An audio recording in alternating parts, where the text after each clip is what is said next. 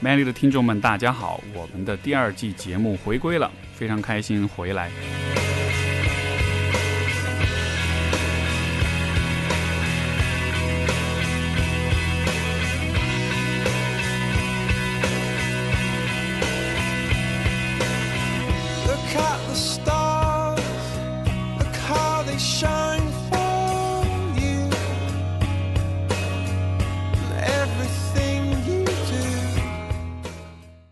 先是很感谢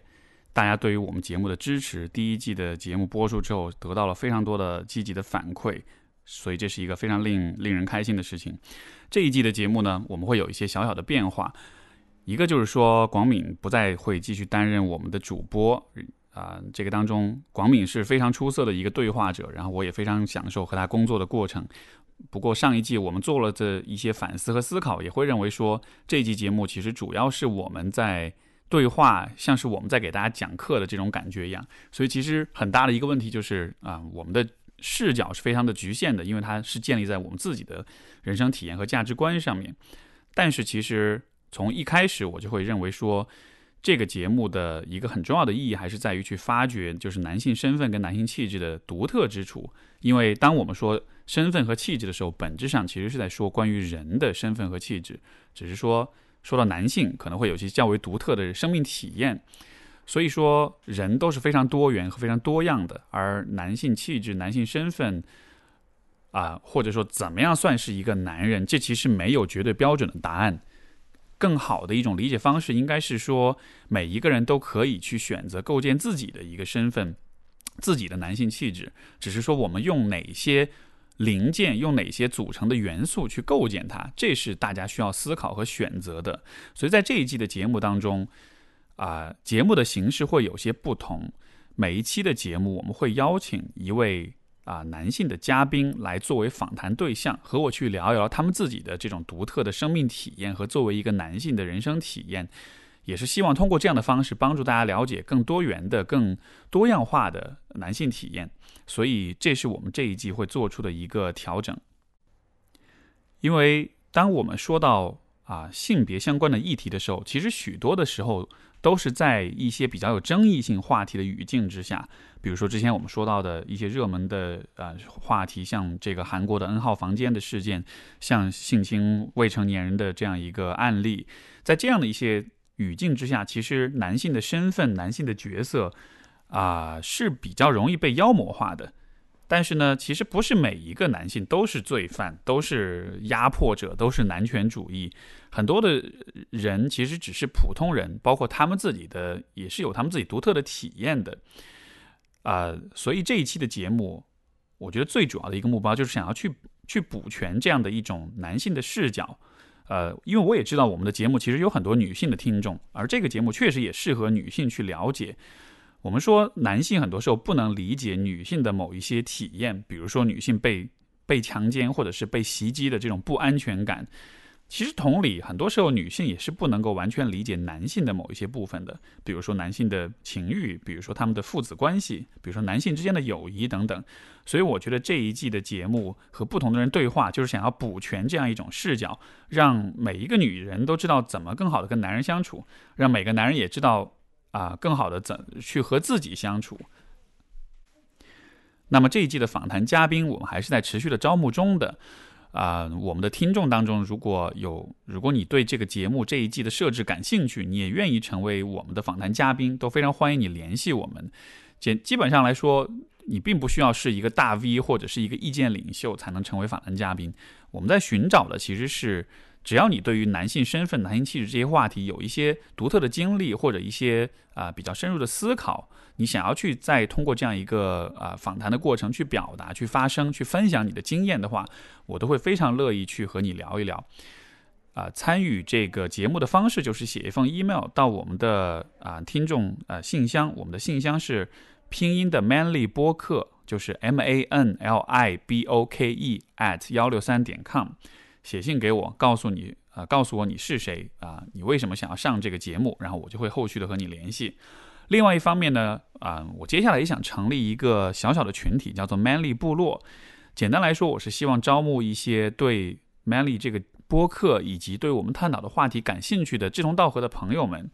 我们成立这样一个小小的部落之后，去做一些啊专栏文章的创作，做一些时事和影视作品的呃评论，以及我们会一起做一些线上的连线的啊对话跟活动等等。我是希望通过招募这样一个社群，让 Manly 的啊有更多的内容产出，以及我们有一个更多元和更活跃的啊讨论跟对话的空间。所以说，如果你对这样的一个 Manly 部落的这样的一个参与感兴趣的话，也欢迎你写 email 给我 m a n b o 呃 m a n l i b o k e at 幺六三点 com。然后我们今天第一期的节目访谈的一位朋友叫做饼干。他现在呢是一个自由职业的英语老师，然后这一期我们聊了许多的话题，但总体来说是聊关于脆弱性的这个部分会比较多一些。我其实非常感谢饼干的能够在节目中敞开心扉，包括我们后来的每一期的男性的嘉宾们，其实大家都是有敞开自己的心扉，我觉得这是非常慷慨的一种分享。那么这一期饼干的分享呢，也是讲到了许多他自己有关脆弱性的思考跟挣扎的过程，他的原生家庭。说实话，有一些时刻是真的会让我眼睛湿润的时候，嗯，同时我也觉得啊，这样的分享也能，就是他真的是有把他的内心世界拿给我看，所以说是有看到一个很丰富、很有生命力，同时也有很多思考、很多挣扎跟很多困惑的这样一个很鲜活的人的形象，所以特别特别感谢饼干的分享。那么接下来就有请我们这一期的嘉宾饼干。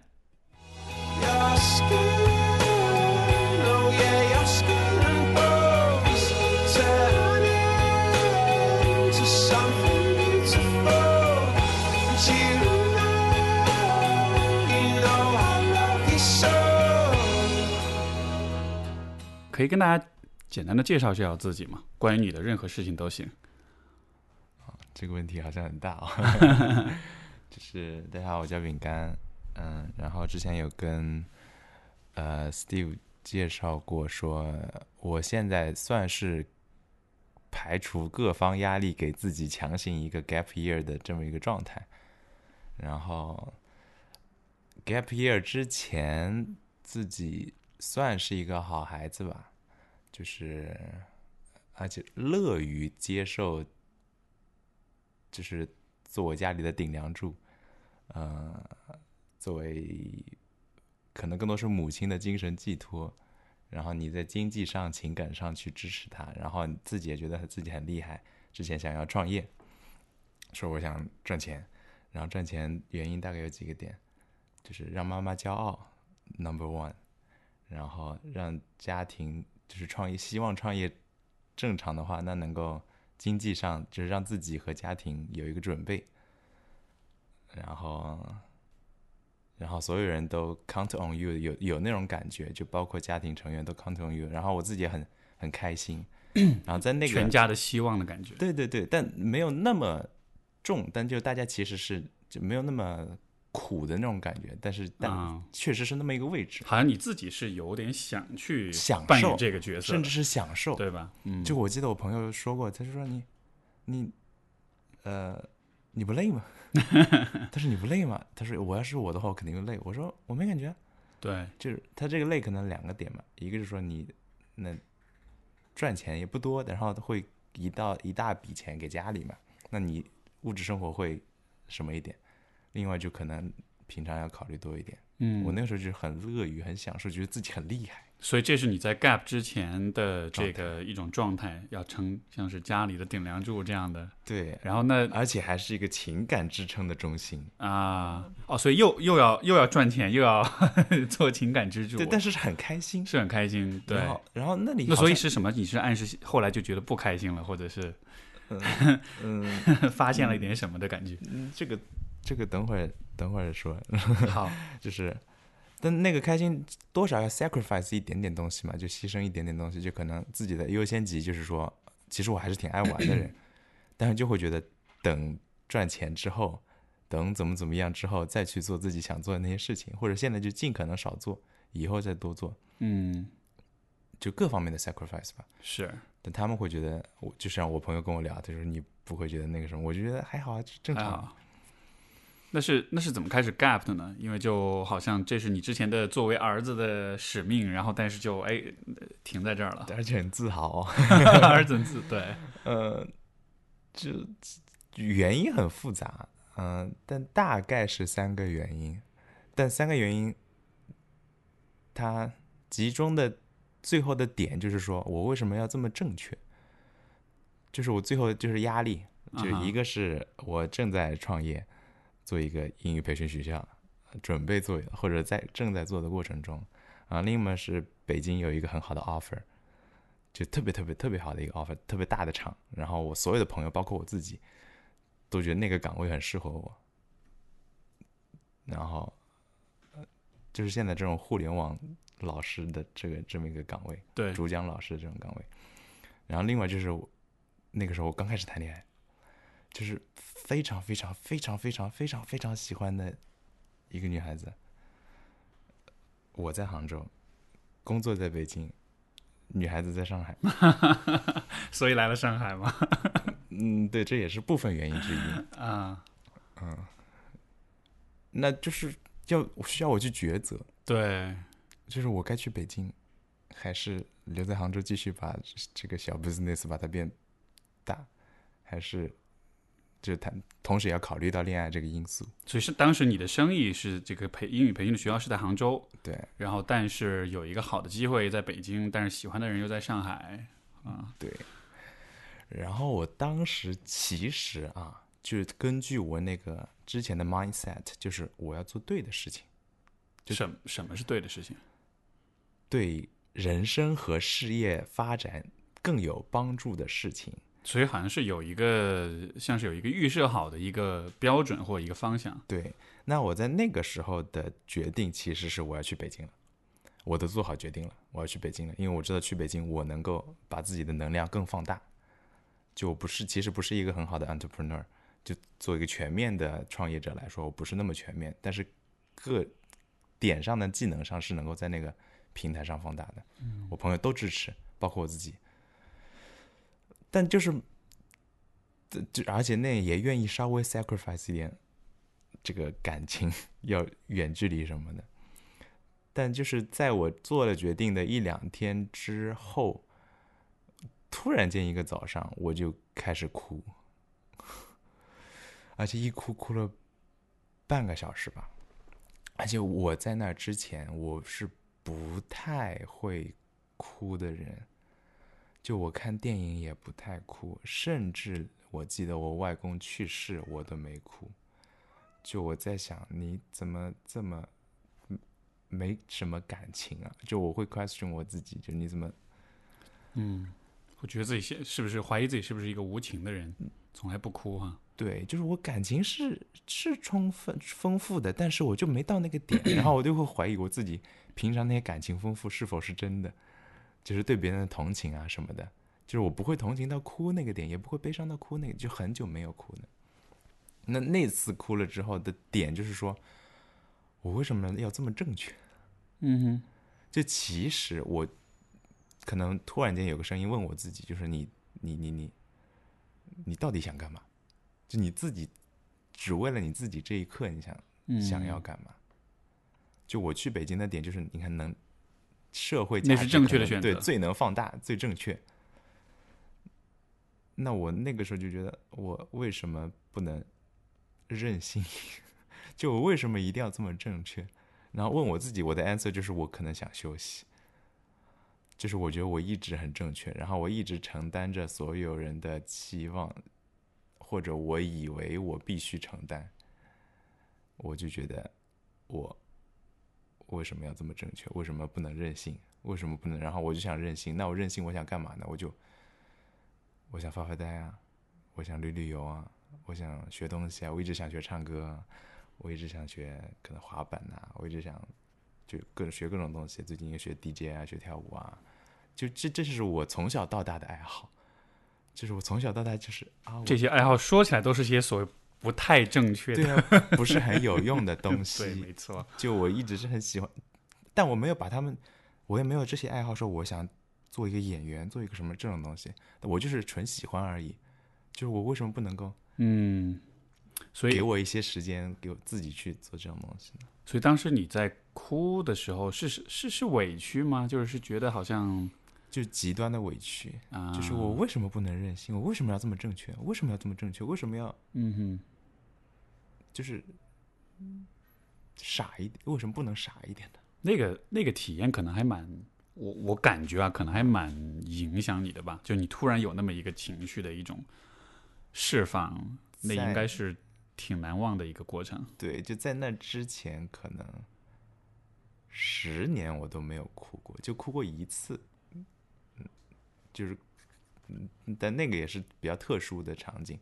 就跟跟就是除其他正常就没有哭过，我就以为自己丧失了哭的能力，我也嗯不知道自己真正的那个最内心的那个声音说你到底想干嘛，我要怎么怎么怎么样嗯的声音就没有。你觉得，就是你在这之前十年都没有哭过，包括那一刻你也哭了。你觉得这些，因为我们，因为你看 Manly 其实也是在讨论就是关于男性的问题，对吧？嗯所以我好奇，就是如果我们从性别的角度来说，这个一直都没有哭，或者最终这一个释放的释怀的这个哭，你觉得这个会和你的性别，包括和别人对你作为一个男孩子的这种期待跟想法，你觉得这会有任何关联吗？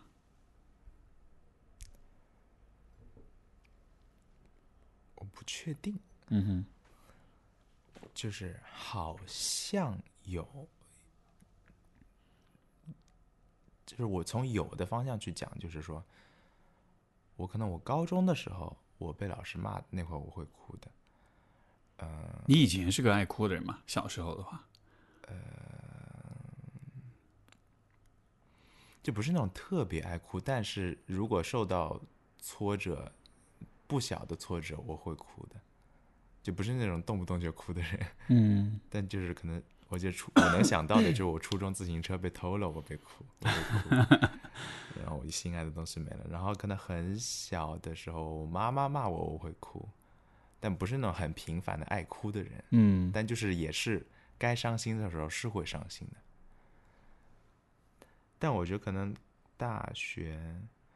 和工作之后，我可能是自己内心给自己一个你长大了，你成年的那种那种声音，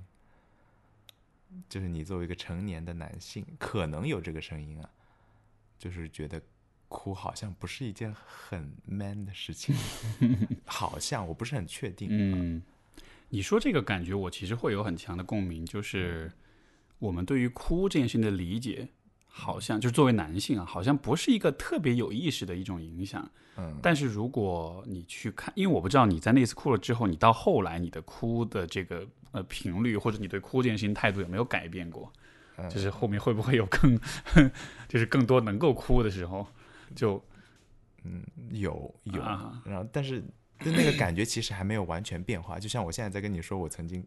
对这件哭这事情是，我其实会有一点，我不知道是什么感觉，羞耻还是不好意思的那种感觉，啊，就明白那，个作为一个男性，对，是是是，就会有不好意思的感觉，是啊，你哦，我哭了，我还在这说 talking about it，对，啊，还就是有不好意思，还是羞耻心，你去说自己哭这件事情，嗯，就你觉得你哭就算了，就我自己，那你还说什么呢？没错，而且还还 over and over again，反复的说啊，对吧？那你看，就是嗯。哭和对说自己诉说自己哭的经历这样的事情，其实我内心都有那个会有点抵触，会有点觉得不太好。对，会有那个 judge 的声音，觉得你这件事嗯。情不是那么，我也不知道怎么形容。明白。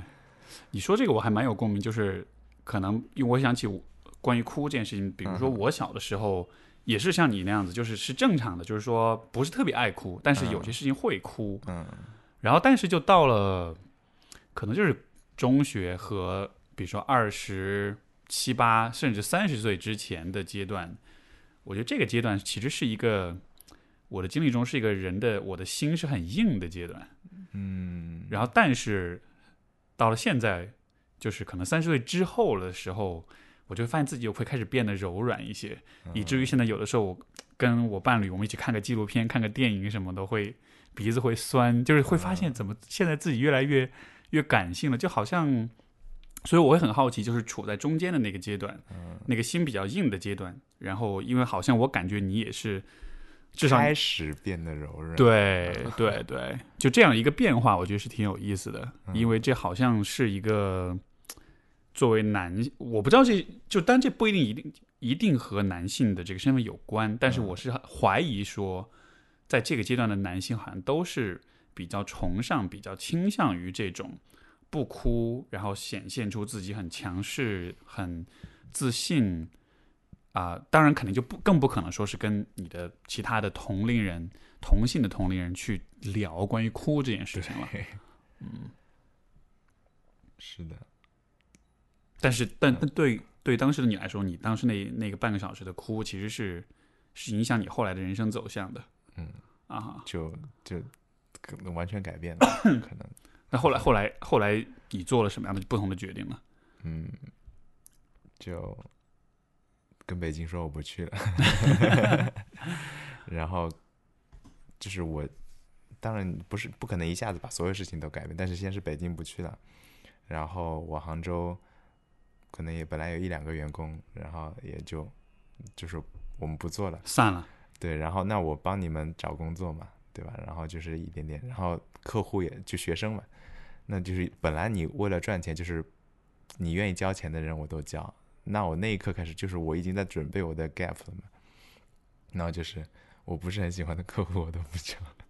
就我只交我觉得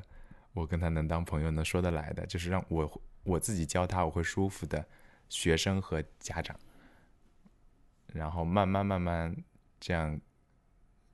那中间还有一点点跟别人合作的事情嘛？那你合这种真的已经建立的合作，你不能说走就走，嗯那你慢慢过完，然后基本上一年的时间，一年的时间这些合作的也都停了，然后那我就到上海来了。嗯哼，就我杭州那边就是可能一些像朋友一样的学生，就是在网上上课，然后来上海，明白。然后来上海现在就是，嗯，totally 就是当 gap，嗯哼就可能赚的钱也不够花。哼，来了上海之后，那现在还跟这个你喜欢的女孩在一块儿吗？来的时候还在一块儿，但来之后，我不知道为什么，我有一种莫名的直觉，就是现在可能是不是已经分？就来的时候还在一块儿，嗯呃，这这也是另一个话题，就嗯也就不说了。嗯反正就是，呃，在谈的时候是很，就是我确实经历了我自己这辈子最最最最投入的一次恋爱，就最最幸福的一次恋爱。当然到后面可能就是，呃，还是两个人没有那么成熟吧，或我包包括我自己。啊，可以讲的一个点就是，那其实我我对于这个 gap 这个休息的执念是非常重的。那可能中间会 跟女女生对于恋爱想要得到的一些需求会有一些不能 match 的地方，然后我可能能我能做的妥协或者我想要做的妥协也不一定能够满足对方，可能这是主要的原因。明白。再加上可能就是这个阶段双方的就是沟通能力啊，对于这么一个大的这个不同，就可能也没能过去吧。嗯，但我们也是理性的决定分开，明白。理性的所以现在这个 gap 也是经历了很多之前的思考跟觉醒，跟这种舍弃很多东西，到现在这个位置。嗯嗯倒不是觉醒，听着觉醒就有点不好意思。对对，嗯，那呃，因为因为我们今天在探讨的就是关于男性的这样一个身份，对吧？嗯那嗯，说到就是自己的这个，因为你是生理男性，这是显而易见的。对，说到这样一个身份，你你觉得你会怎么看这个部分？你会你你会你觉得作为一个男人，这这对你来说意味着什么？你有考虑过这种问题吗？有不同阶段，嗯哼，我分成三个阶段啊。嗯、就是我现在想的，不是背稿子啊。就一个阶段是，呃，哭之前吧，我不说觉醒之前，哭之前，高度拉的太高了。对，一个是哭之后，然后另一个是就是看完你跟我呃你的问题之后，那哭之前我就感觉就很传统，我自己对于男性这个身份就很传统，我很乐于真的享受当家庭的顶梁柱。我作为一个男性，因为社会对男性会有这些，我觉得是是有期望的吧，就是你呃好好赚钱，然后就是养家，或者再再多赚钱，呃，为未来的家庭成立做一些保障啊，然后尽可能的在情感上，可能如果你有这个能力的话，虽然可能大家对男性不不太会有这种说你情感上照顾大家，但是如果你能的话，但大家也是觉得这是很好的一件事情。那在我哭之后，对于男性的这个点就特别 blur 了，就是特别模糊了，就是我对性别这种就不太有那个什么了，因为我哭的那个，哇，这个词不太好，反正就那个那个 就怪怪的，就感觉有点嗯，反正就在那个之后崩溃之后，对崩溃之后，我就觉得我为什么不能够脆弱呢？嗯，就所以是不是就是那一个点是有点像是你对自己可以做什么，不可以做什么，像是有一些边界，有一些标准就被推翻了的样子。嗯嗯就好像我那个崩溃之后，我就是内心有一个很强大的声音，就是就是我我就想要或者任性啊，我为什么不可以脆弱呢？我为什么你看我我我竟然哭了，然后我为什么不能什么都不做呢？就我什么都不做，我就什么都没有用了嘛？嗯哼我什么都不做，我如果不给家里钱，我就不是你们的好儿子了，。所以好像，所以好像在那之前，你对自己的作为一个男人，作为一个男性，好像是得有用，得有价值，就好像这是你很强调的一点，而且强壮，强壮，你能扛得起。嗯，很 tough 那种的，然后可以什么都扛得住的，顶天立地的那种很担当的感觉。对，嗯，阳光又扛得住。对，这好像是比较常见的一些这种，对对吧？就是对对男性的这种理解，对嗯，而且是比较中式审美，因为对啊，就是很中式，就很 traditional，很就很 Chinese。因为如果嗯是老外，可能是说你是肌肉男啊，或者你很屌啊什么的。但是就中式的审美，就是其实是从关系、从担当、从这个社会关系的角度、从家庭职责的角度是比较强调的。对，嗯，而且你自己也会觉得很享受。就你自己其实是认同的，在一定程度上。对，但是它的局限就是它的背面，你能否允许自己有它的背面呢？对吧？比如说脆弱，比如说自私，就在那个，而且这个中国传统的文化里面，它就是把家庭大于社会、大于小我的。就我之前看过梁漱溟的那本书叫《中国文化要义》，那在呃西所谓的西方。在所谓的西方文化里面，就是他们可能是家庭比较小，就是团体和我会比较大，我会最大。他们在乎社会，在乎世界，然后在乎自己，不是很家家庭相对来说会小一点。那我们的话是家庭是最大的。那我在那个，我就是受这样的文化影响的。就对于我来说，男性你就是对吧？家庭 comes first。嗯，嗯，financially，然后你的生人生的计划啊什么的，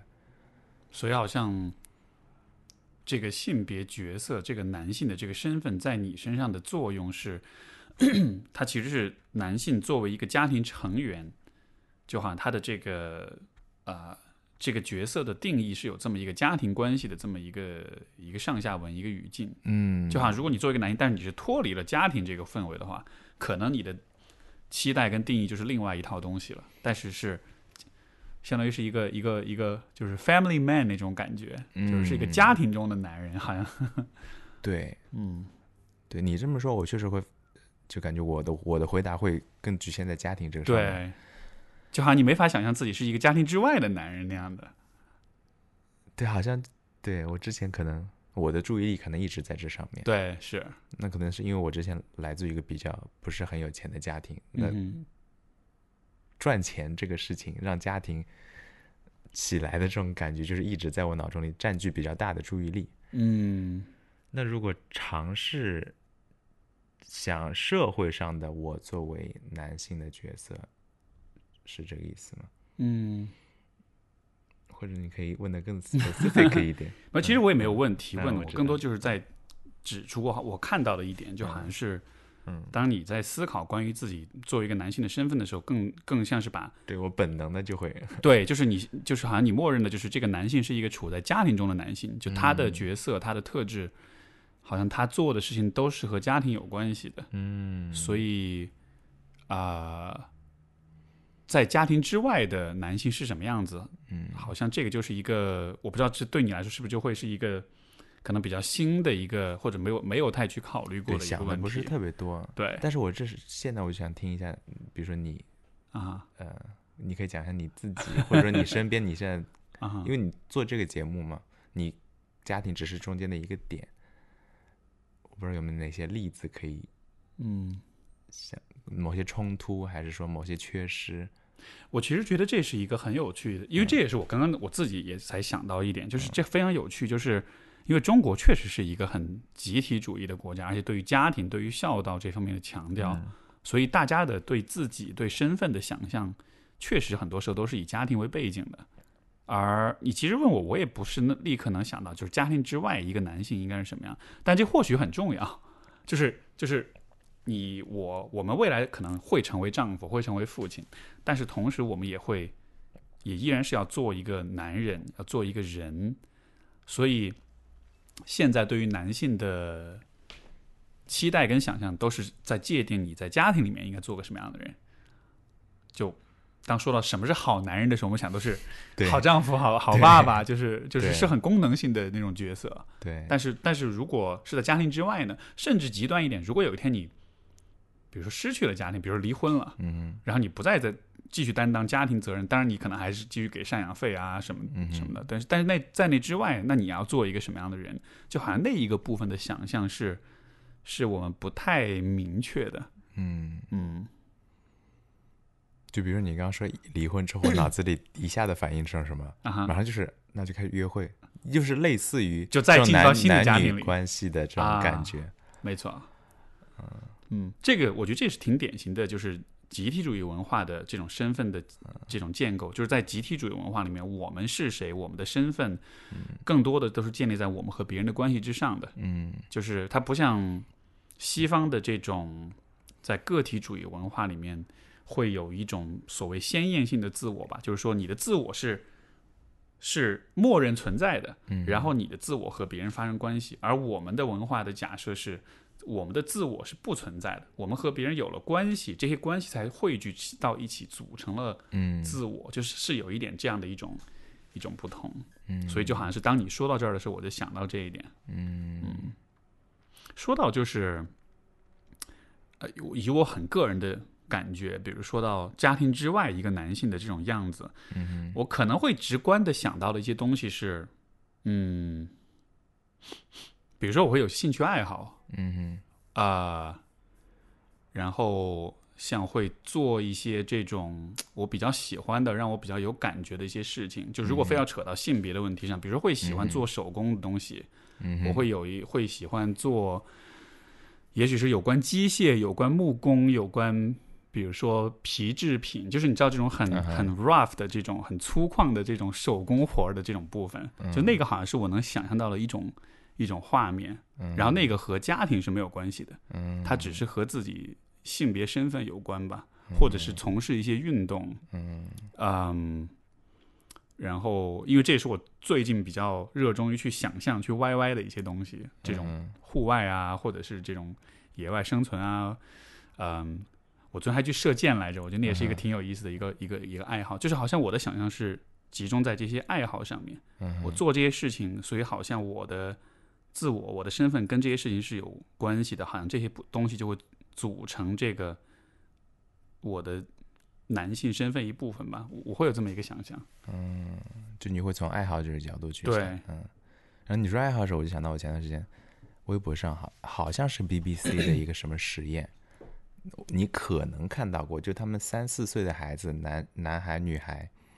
然后他故意把关在房子里是吗？故意把他的衣服把女孩的女孩子穿着男孩子的衣服，哦，OK，男孩子穿着女孩的衣服，然后然后一些一些测试的人过来跟他玩，他们不自觉就会给穿男孩的衣服男孩子的玩具，哦，给女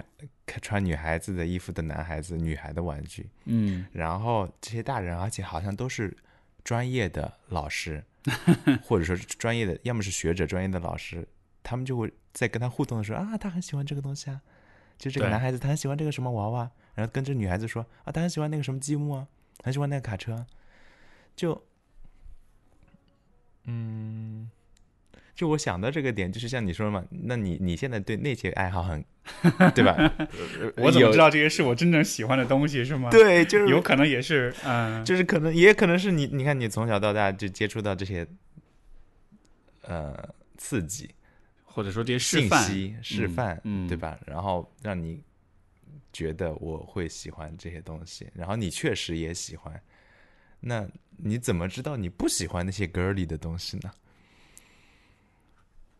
嗯，我觉得，啊，我在想我喜欢什么这种打引号的比较 girly 的、比较女性化的东西。嗯嗯，我觉得有些东西好像是比较中性的，比如像音乐，嗯，它不太是一个性别属性很强的东西。我也喜欢弹、弹吉他、唱歌这样的，对吧？就这种就不是很典型的这种比较直男的爱好，它是一个比较对。还有什么？嗯，应该还是有的吧。有些事情，嗯对。但像比如说，你说你想要去学跳舞、学包括滑板，嗯哼我觉得这样的事情也是它性别属性也没有那么强，但是你还是喜欢的。嗯嗯嗯，对，我想到一个点，有点不好意思说，但就是怎么说，在你这儿就说呗，嗯，就是我有一次跟朋友聊天，就聊到男生穿裙子，嗯哼，就是我会去想，就自己如果真穿裙子，就自己那种羞耻会是什么样子，但是又会有那种好奇。我不知道我要讲这个点是什么，就是你刚刚讲的什么？因为因为我觉得刚刚你说的那些爱好都都是比较中性啊什么，那我们就极端一点嘛，我就会想到我这个例子。嗯，如果真的让你穿上女性的衣服的话，你会感觉会怎么样？我不知道，是吗我？那现在就是会有羞耻和好奇和兴奋。啊，如果这样的话，你我觉得你该试试看，看会发生什么。对我想到这个是因为，呃，看到 Jess 的一篇文章，嗯。就他就说到他有一个男性 partner 穿了裙子，然后讲他们的一些事情，然后我没有他们没有照片，但是就是说，呃，那个男的也是比外形也是比较爷们儿男种性的，对，啊。但是他内心一直有那么脆弱的或者想要尝试的这个东西，然后他也一直不敢尝试，嗯。那可能在在就是在 Jess 面前，然后他愿意去尝试，然后好像是你得通过这个过程直面你的那个比较女生的、比较 girly 的一面，但是就好像是在一个比较安全的对。状况之下，你你把这事儿给做出来了，其实就反而就觉得还好。嗯嗯对，但是就是这种事情，你甚至不敢自己一个人做。就对于我来说，我甚至不敢一个人做，就是因为我我是会什么时候偷偷觉得自己是变态嘛？穿女性衣服什么的这种？对我倒没有那种很强的欲望，那就是好奇嘛。但你自己内心会有那个声音在 judge 自己。就我觉得自我不只是我，我就是跟社会分开来的，就是我都在 judge 我自己。啊，那如果我可能要去尝试这种事情，可能也得类似有一个像 Jess 一样的人，就他能说 It's okay，然后包容着你去尝试一些好像社会上甚至你自己都不太好意思让你去尝试的事情。嗯，好像我觉得你是个挺对自己的这个这种观察跟评判是是挺敏感的，嗯，对吧？是的，嗯，这个其实是这个问题，就我我的经验当中是，因为我是性格中有比较叛逆跟比较 playful 的那一面的，嗯哼，所以有的时候我会故意去做这种事情，就比如说有的时候，像我之前我记得有故意就是穿女生的高跟鞋，然后还拍照啊，就觉得好玩啊。嗯就他们就大家一起一块儿在玩的时候，就比如说有的时候真心话大冒险就做这样的事情，或者是有的时候会故意模仿比较女性化的样子去，你知道去说话啊、去拍照什么的这种的，就好像是你在做这些事情的时候是有点快感的，是有一种你突破了某些禁忌，然后你是有点在没有按照规则来，你知道就会有一种打破规则，像那种像像那种青少年然后干坏事儿的时候那种心里暗爽的那种快感。那我就很羡慕，就是我觉得我就没有 你没有那种勇敢，嗯。就我内心会有很多的声音，是吗？我会不敢，嗯哼，就我我需要一个支持嗯和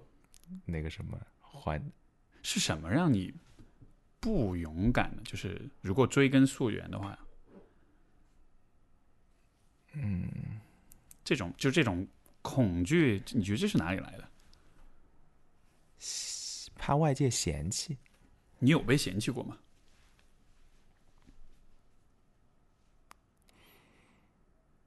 我一直很怕嫌弃，是吧？但我没有仔细想过我有被嫌弃过，有有，但又好像我可能可能有过一个比较深刻的被嫌弃的经历，但我记得不是很清楚，但我记得一都是一些比较小的，但那些小的被嫌弃的经历也都对我影响挺大的，嗯哼，就是别人觉得你这样不好，就别人觉得你这样不好，然后我的本能反应就是，哦，那我下次不这样了。就是这种，就那种嫌弃，可能不是一个很明确、很冲击性很强的事情，可能更像是一种不经意的一种评论。嗯，嗯，挺有意思的。我觉得这个问题上，嗯，比较比较明显的一个问题就是，不管是和你还是我和其他的一些男性朋友聊的时候，我发现许多人的体验都是说，其实没有那种特别。就是能定义这个问题的时刻，没有那种特别清晰的一个时候说，对，我因为这件事情，我以后再也不敢怎么样。对更多的时候，它就是一种很小的一些事情，一点一滴的汇聚起来，是的，让你有了一种边界感。我我我我是个男生，所以我应该做什么，不应该做什么。对，嗯，你觉得，呃，因为我本来的问题是想问说，作为一个男性，就是你觉得你有哪方面的体验跟经历是无法向外言说的，对吧？嗯所以我能否说，对于你来讲，可能就是你的不管是酷的一面也好，还是这个比较 girly 的一面，嗯也许是想穿裙子的一面，就可能这个是一个你不太敢跟外界去表达的。嗯，首先澄清一下，我我不确定我是不是想穿裙子，我不确定我是好奇。girly，对，好，嗯。更多是好奇，但是我对这个好奇都有羞耻心，是吗？对，嗯、但回到你那个问题，嗯、我们刚一个是呃脆弱哭的这一面，嗯然后一个是可能这种好奇的羞耻，我不敢说，然后另一个点，就我自你我看到你这个问题的时候，我想到就是。是那些常见的、普遍的所谓不好的品质，我不太好意思跟别人说。比如说小气，比如说啰嗦，比如说反复，比如说所所谓的 emotional，突太 emotional，太情绪比较起伏，情绪化。对我对于这些东西不是很好意思展现给别人。那为什么呢？就是觉得一个成年的男性，对吧？呃，声音还挺好听的，挺挺稳重的啊。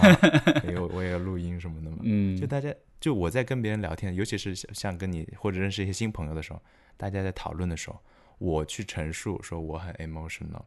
我很怎么怎么样，大家都是不相信的。嗯，他是真的不相信，就好像你的声音听上去应该是那种很沉稳的那种成年男性，那种很有磁性、很有厚度。对，真的不相信。但是我就是那一面还其实还挺强的，嗯。就你很 childish，很小孩子气，有的事情可能就是我就是自私啊，我就是小气啊，然后我可能最近我有一件事情可能不太过得去的，也不是最近了，就是就是一些事情可能我们本来有矛盾，然后我们说通了，但那件事情对我其实伤害挺大的，然后即使我们说通了，我内心有两个声音，成年男性的声音就是我们是爷们儿，我们已经说通了，过去就过去了。然后我觉得我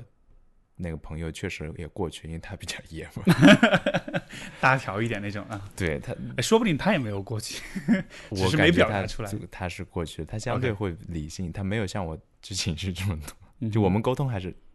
比较那个什么的，但就是嗯我过不去，我还甚至我都到现在我不敢跟他说我没过去，因为我们就是嗯我不好意思说，嗯，感觉你好压抑啊，就是 这个，就是而且你压抑的好像是是特定的一个部分的你，我感觉嗯就是你看你说到哭，你说到这个对穿裙子的好奇，嗯，然后这种自私、小气、情绪化，这一所有这些品质，我如果我们用一个很简单粗暴的方式来说，这会不会就是你觉得这一切品质都是那种相对偏，也许是偏女性化一点的品质，在你的想象中，可能是。嗯。对，会偏女性化一点，嗯哼，偏小孩子一点，偏小就是好像是，嗯。不那么 wise，嗯，因为我就是对于那对于成年人男性，就是觉得大度啊、嗯哼。理性啊，就好像是作为一个男人，你你你应该是只有男人的样子，你是不应该有女人就打引号的女人的样子的。所以好像你发现自己有这个部分的时候，就特别怕承认，也特别怕表达出来这个部分。嗯，而且是我一直知道我有这一部分，然后我越来越发现他好像比我认识的都更强，你你意思是比你认识周围的人比我认识的我自己的哦，就是就我越认识我自己，发现那一部分其实更强。嗯，就这个会威胁到，你会感觉到被这点威胁到吗？没有没有，不会，我的感觉就是，我害怕别人不能接受，你自己是 OK 的，所以我自己只是跟我自己相处的时候是 OK 的。我我害怕就是我那我这样子跟别人，那我害怕是别人不接受我之后的后果。那那个时候会自责，就是那你为什么，就是你为什么不能 man 一点？那你就不会失去可能这样的关系，嗯，可能是友情，可能是什么？所以，所以你觉得别人如果看见这个部分之后会发生什么呢？你的想象当中，或者说有有对我的想象当中，就是觉得人家觉得你不够不够 man 啊，啊不够成熟，就是你太小孩子气了，你太比较娘炮，或者是比较软弱，嗯比较对嗯对，你说软弱，就是我可能也不不愿意承认自己比较懦弱的地方。其实有很多时候自己还挺懦弱的。嗯。所以这样子的话，就好像是这一些期待，其实是在想象当中，别人会看见这些部分，对会不喜欢，对，从而就会别人会，就我就觉得这些都是不好的，嗯自私、懦弱、脆弱，还有 demanding，嗯对吧？就是一个小孩子 bossy demanding 的时候，你就是觉得都是不好的东西，在我概念里。我也是有两个声音，自己会觉得那每其实每个人都是丰富的，都会有这些情绪，但是另一个声音就是从社会的角度来说，大家觉得这是不好的。我害怕我呈现这些东西的时候会失去，不管是社会上的工作啊，还是可能近的友情、亲情、爱情啊，嗯会影响对方对我的那些什么，因为大家还是好像大部分的朋友还是觉得希望你能够成熟一点。对，你所讲的这个部分，我脑海里的一个画面，就像是一个，就像是一个孤岛一样，就好像你是在这个孤岛上面，这个岛上发生的事情只有你知道，其他的人离你很远，他们要过来看你，需要坐着坐着船过来，但是实际上他们来只看到你的这一瞬间是怎么回事儿，但是在这个岛上，大多数时候发生的大多数事情，其实别人不知道，但是就好像这当中是有很多的隔离，是有很多不为人知的事情发生的。嗯，也有这种感觉。嗯，我我猜这可能也是，可能作为男性的一种比较特别的体验，就是这种把自己的这些部分压抑起来跟隐藏起来的那种压力，但同时你又很清楚的知道自己是有这样一个面的，嗯所以就好像是你的脆弱面、你的感性的一面，然后你害怕别人的评价，所以你得很努力的去隐藏他们。但是我又觉得很有趣的是，你看，帮助你做出重要的决定的一个 defining moment，一个定义你这个人的时刻，却又恰恰是在这个部分的帮助之下嗯做出来的，就好像是如果没有哭，如果没有这个部分，也许你不会做出那样选择，也许你嗯会继续去做这个呃乖孩子，或者是做正确的选择。正确的选择。对，对，这好像也是有一种冲突，还是矛盾，还是对吧？对嗯，就好像他是嗯敌人还是朋友。如果他是敌人的话，他他，但是他在这件事情上又帮了你。对，而且我是很认可他的，很接受他。，对，嗯，没错。所就是会会很混乱吗？但是你说混乱的时候，我内心没有觉得混乱，但我觉得我的敌人可能所我如果我们要去定义敌人的话，就是社会上对于所谓我刚刚提到的这些性质的想法，或者我想象中的社会上我朋友嗯哼，我在乎的人对于这些我这些特质的想法，嗯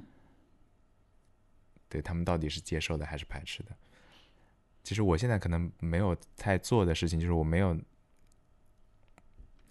我在学着变好，但是我之前就是没有勇气去去去打开自己。嗯那我现在在慢慢的向我认识的、在乎的，或者我觉得能够接受的人去去展示自己的这一面。你这个我不知道你方不方便透露，但就是你的这一个部分，你爸是什么态度？他根本不知道，是吧？根本不知道，他完全不了解我妈也不知道。啊哈，他们就都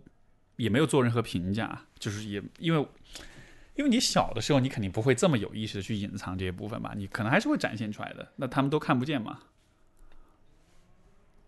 我的本能反应是他们文化水平不是很高。啊，我妈妈三四年级吧，我爸初中毕业。对，就是他们不一定能够有那个呃文化水平，或者说感受能力，感受到我这些这些细腻和复杂了。嗯哼这是我的最大的 question。嗯，当然，就是他不一定能够理解这些表现是是什么意思，或者说它意味着什么。对，他们都不会，但是他们不会做出任何的反应嘛？比如说你哭的时候会训斥你，或者是你闹腾的时候或者怎么样，就是会有一些他们会做出任何反应，就这这种也没有嘛？我没有太在他们面前哭，可能就有那么一两次。就可能假设我我想象中我妈看到我哭的话，他们会觉得你是孩子还好，就你是个孩子，你哭是 OK 的，然后你难过，嗯。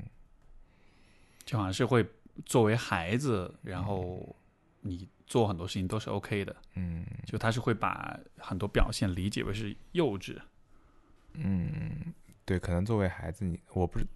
我不一定吧，嗯就是幼稚。那到到这儿，我想说的另一个点就是，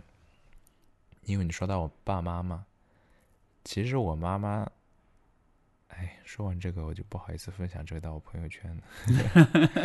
就是，但是我觉得这件事情对于我来说还挺重要的，嗯就是刺激挺大的，就是我不是现在开始 gap 嘛，那当然父母肯定是他们会抓狂。对啊，而且像我刚才说，文文化水平不是很高，他就是我妈去年还是什么时候，她说了一句话，而且是很轻、很轻描淡写的，对轻描淡写的说，他是用温州话说的，他说：“嗯、你是哪里来的？你不是我儿子吧？”嗯就我们还没有跟你说上下文啊，但你能听得出嗯但其实我这刚刚那个语气是很平淡的，但他还有一点开玩笑，说你是哪里来的？你不是我儿子吧？但他他讲这个语境，就是我做的选择跟他的想法完全不一样。我妈是一个非常非常传统的人，她到现在都在很努力的想要赚钱，而且典型温州人也很很想赚钱。她她这辈子最大的愿望就是在亲戚面前抬得起头来。明白。所以我理解那样的话背后是包含着可能很一种很深的失望。失望，然后无法理解，嗯，是而且我怎么会有你这样的儿子？对就是我这么一个想要努力赚钱、这么正的一个人，感觉他是在很努力的隐藏那种对你的那种，其实是有一种很强的失望啊和不满，但就好像是厌恶，对，没错，是厌恶那种攻击性的那种，就是你你怎么能是这么一个 loser 那种感觉？对但他会用一个尽可能平和和听上去友善的语气表达出来，对，嗯因为他也，我猜测哈，我我我一直在回味那句话，我觉得后背发凉，就是对啊嗯就是我猜测就是在他他，因为她是一个很好的，我从小到大都很崇拜我妈，因为她很努力，她很拼，嗯她为了我养活我和我弟弟，就牺牺牲了很多很多事情。她是一个非常典型的努力的传统的中国妈妈。那她在努力传统的中国妈妈也不能嫌弃儿子嘛，对，但她会有那种情绪，她可能就看我很，因为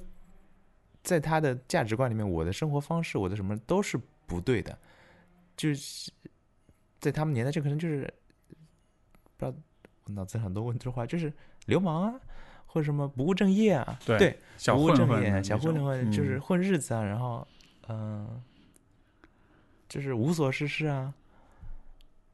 那颓废啊，但他都不知道颓废是什么，反正就是他就是很不正的这样一个，他都不想让他朋友知道他的儿子是这么一个状态。嗯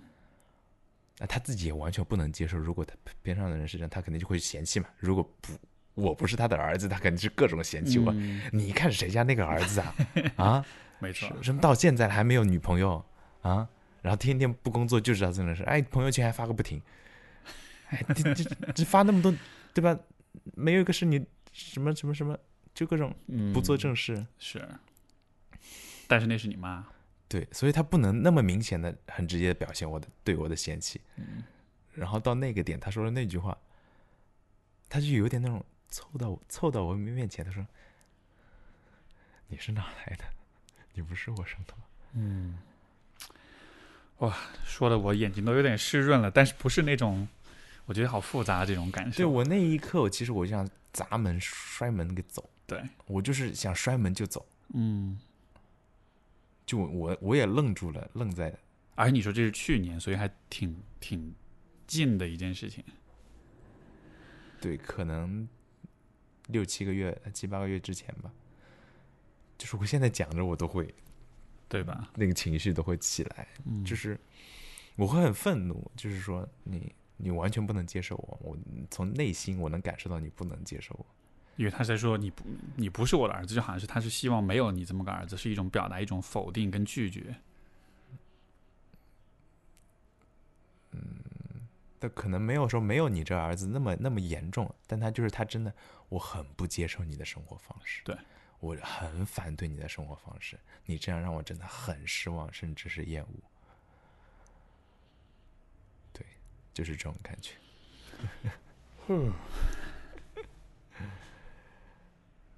他说他说这话后来发生什么？就没有发生什么，没发生什么他就是表达一下，？OK，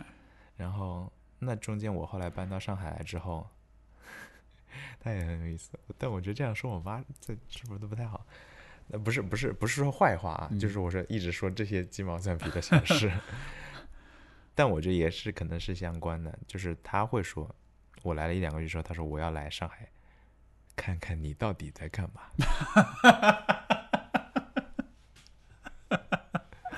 感是感觉中纪委要来了。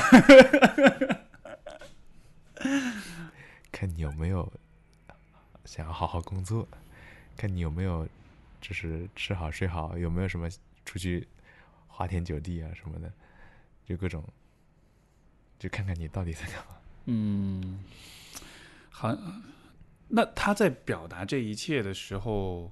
因为因为就给我的感觉，好像这个他的这种期待，反而是那个很把你往传统的男性角色去推的那个样子，嗯对吧？呃，就好像希望你是有出息的，希望你挣钱，希望你不要不务正业这样子，就好像他是那个你的性别教育的那个主要的一个教育者跟一个一个传传递者。那那在这期间，那你爸是什么姿态呢？他会跟着一块附和，还是他是不同的姿态或者怎样的呢？附和。就附和 我爸在我们家不是很有地位，啊，明白，对，甚至小时候我跟我弟都不太认可他，是吧？对。嗯，但是有一点关系的就是说，我爸，那我们越长大越能，就是越看得越清楚嘛。其实我爸就是感性的那一面其实也很强啊，什么的。就他自己可能，呃，也不太好意思展露吧。对，你怎么看出来的呢？他的感性的一面？就是我们一直能看得出来，但他平常就就好像拉家常，不好意思。没有，不会啊，我我觉得这种事情很有意思啊。对，就就是他很真实。然后嗯呃，那比如最直接的是小时候，我跟我弟不是很喜欢我爸了，然后我们我们自己都没有没有意识到，我们可能几个月没有叫他爸爸了，就只是啊你回来了啊什么什么什么什么，然后某一个点他说我爸在家里就哭了，因为我们他说我们两兄弟没有叫他爸爸很久了，然后就在那哭，然后我们小时候就嘲笑他，就这么多年也经常会嘲笑他，哎你都哭了什么什么这种事情还哭。嗯嗯，然后他平常一些呃呃，就是在他他的家族，就对他我爷爷奶奶来说，和对于我外公外婆来说，他就是呃比较像一个女孩子吧。我觉得就是会照顾，经常打电话跟他们聊天啊，然后各种提醒我们跟他们跟爷爷奶奶、外公外婆聊天啊，然后对这方面他都是不是像我所有其他的叔叔舅舅跟他们完全不一样，那些他们都都很典型的中国男人，就没有不太表露情绪，也不太会陪你长辈聊天的这种，他反而是一个很感觉就是很重感情、很重关系，对，然后，但是他这样一个风格在家里或者是在大家族里面，可能就也许是有点不太被认可，甚至可能是有点被排挤的。嗯，那倒没有，啊、就他就是，我觉得他是有被排挤，但他被排挤的点原因不是因为他这些，这些其实都是理解人的，是一些好的点。对，他为什么会被排挤呢？我没有这么分析过，但我今天就会想 想到这个点，就是他刻意去营造他的男性形象，呃，表现的细节在于，比如我们小家庭里面，他就希望自己是一家之主，哦，就是矫枉过正那种。对，矫枉啊过正。然后那在亲戚面前也是一样啊，他就希望自己的观点被听到，然后可能也是话也会说的比较多，然后可能也会去指指点点别人的东西，觉得自己是正确的，他就很对讲讲简单就是话多，明白，就好像是他可能意识到说，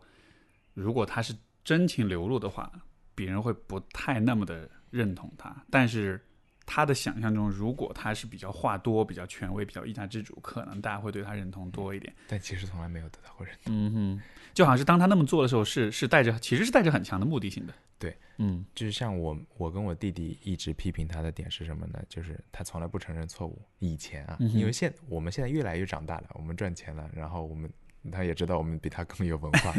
对吧？但小时候他是从来不愿意接受自己有任何错误，就是特别特别好面子。那他也就就想跟别人说话，也希望别人能接受他的观点呢、那这种其实就很很讨人厌嘛。是，我说的就是对的，你只要听我的。嗯对对对，但尽管这么多人都讨讨讨他厌，他还是会维持住他自己那个完美自我的那个形象。我不会认错的，我没有错。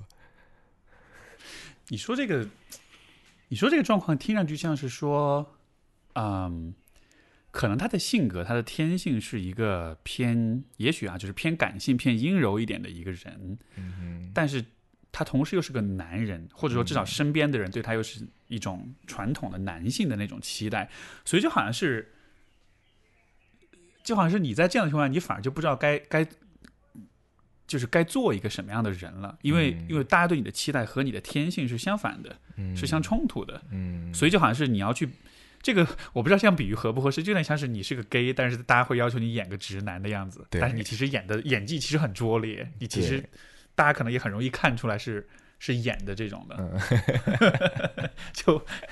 就这个比较不可能不太恰当，啊，我知道，但这种感觉有点像啊。嗯，所以就会很生硬的一种方式，一种让人让大家让自己都不舒服的方式，在强撑的一个重点是，就不只是大家希望他演个直男，他自己也 internalized，对，他就是我就是一家之主，嗯，我就是个男人，而且我爸很喜欢看书，我看的书比你们多。这样的状况，是不是就像是说，如果就好像是我们的社会也好，我们的文化也好，好像对于一个男性，一个阴柔或者比较感性的男性，可以怎么样做个男人，好像这个部分是，就好像这个部分的那个那个路径的那个地图，那个想象是缺失的。是我们的这样的讨论也没有听过。对，就是我们只能想象一种特定的样子，那种样子呢是一家之主，是权威，是总是对的，永远不用承认错误，就好像在那之外的一切都是非法的，都是错的。会有这种感觉，而且在他们传统，就上一辈的传统里面更加是这样子的。对，而且可能也许这个也会和他们的环境啊，包括他们的文化水平啊各个方面，就是他可能对这种问题的没有那么深的反思，对，所以他其实是比较依赖于说，可能他人或者是环境是怎么去指导他，怎么去教育他的。嗯，然后就会比较呃把这些东西不加思索的拿来，然后套用在自己身上。对，然后但这套用的时候跟他的本性又会有一些冲突，但是他也不知道怎么去，就是面对或者梳理它。嗯那几十年一直是这样子，那这个小内在的冲突就也会导致外在的冲突。那几十年一直是这样子下来。所以从这个层面来说，你会不会觉得，也许你比他会稍微幸运一点？因为就你至少是有这个嗯认知能力去反思这些东西，包括你也可以自己做个选择。就比如说你现在选，我要选择做一个更任性的人，嗯做一个更感性的人什么的，嗯，这会不会也算是一种进步，或者是就我会有一点点觉得幸运的感觉，就是那毕竟我们读的书多一点，然后我们这个年代经济发展会好一点嘛。嗯那我为什么有那个勇气说暂停一年呢？就是觉得我随时随地回去都可以赚钱，就不一定是赚大钱，但是够生活嘛。但他们就没有那个安全感在，他们那个经济年代就没有这个安全感在。但是我更多的感觉就是有一点难过还是什么，就是有点负面，就是觉得好像有点循循环的那种，就是我好像在重蹈覆辙他们吗？对，好像是另一个我的爸爸，嗯 就我觉得有点伤感的这种感觉。嗯，我明白。嗯这个，嗯我觉得每一个，就这个是基于我，比如说就是做心理咨询的经验啊，就是我跟很多来访者会聊到这个问题，然后嗯 我觉得每一个人成长的到了某一个时候，他都会很不情愿的发现说。是，不管你多么讨厌你的爸妈，但你跟他们真的很很像。对，就这个真的就是躲不掉的。是的，因为因为你想想看，就你人生前面的那么十几年的话，就他们对你的影响太深太深了，而是从你们没有意识的时候就开始了。他们的一举一动、举手投足，所有的这一切，就那种影响是你完全没法想象的。就比如说现在你谈个恋爱，你跟一个人在一块儿两三年，你都会发现你很多语言、很多习惯变得越来越像对方，嗯对吧？你更不用说十几年，而且是生活各方面无微不至的照料。我觉得嗯这种塑造和影响是是逃不掉的。而且我觉得这逃不掉还两个方面，一方面是基因方面的，另一方面是后天方面的，就是两个都对，那那我觉得这个引申出一个就很有意思的问题，就是嗯因为作为一个男性的话，那么其实我们对于怎么样做一个男性，就是可能一方面当然是有像你妈会有一些期待的表达，但是另一方面，我觉得其实父亲，我一直认为就父亲的父亲对儿子的这种示范跟影响，其实还蛮重要的。所以有那样子的一个父亲，呃，你觉得他给你带来的这种影响和这种示范，就不管是好的示范还是坏的示范吧，你觉得它带来的给你带来在这个方面是什么样一个影响？嗯，我觉得在可能还是以崩溃那个点吧，崩溃点之前，我会觉得都是坏的影响，就是因为我爸在我家地位都不是很那个什么嘛，然后他我们一直感觉到他比较感性啊，或不是很强大，然后很好面子啊。就我给我自己的感觉就是，我不能成为我爸那样。我记得我从小学吧，可能小学开始，我脑子里一直有个声音，就是我不要成为跟我爸爸一样的人。这是他给我最大的影响。嗯，虽然 虽然是很简单的一句话，但是我觉得其实还蛮还挺 powerful 的，就就有点像前面你说你妈讲的一句话：“你是我儿子吗？”我我恰恰觉得这种很简单的、很甚至可以说是很朴素的想法，其实当中包含的东西反而是特别特别丰富的。嗯，所以就你能说说吗？这个我不想成我爸爸那样，就这个想法。我能想到第一个点是什么呢？就是他会发脾气，我很讨厌发脾气。就是我为什么会有那个想要成为家庭顶梁柱的点？我猜测可能啊，但我我现在也可能是错，后天后天去归因，我都不知道小时候的事情真真的是怎么样的。但是我脑子里的一个印象就是他们小时候吵架嘛，要离婚嘛。那可能我妈想要多赚点钱，我爸赚的钱不多，或者他们一起怎么怎么样，然后吵着离婚，然后脾气也不好，我爸也会指责我妈，我妈指责我爸。然后我那个时候就觉得，他们说要离婚，然后我说不要离婚，然后我妈说，呃，好，我为了你，我们不离婚。然后我说，放我长就是放心，我会努力的，我长大会会。会赚钱的，嗯，那那个是我，我不知道，可能是求生本能吧，我也不知道。我可能很小的时候觉得离婚就是不好的事情。我妈说为什么不离婚？我说我觉得离婚就是不好的，我也不知道为什么。那但是在那之后，他们是十几二十年一直还是在吵的，就是我小学、初中、高中一直是吵，然后吵的时候，我爸声音都特别响，就。发脾气，发脾气，发脾气，然后到我到现在，我可能我理性上好一点，但我还是会忍不住说这些话，就是你能不能好好说话，你能不能不要发脾气，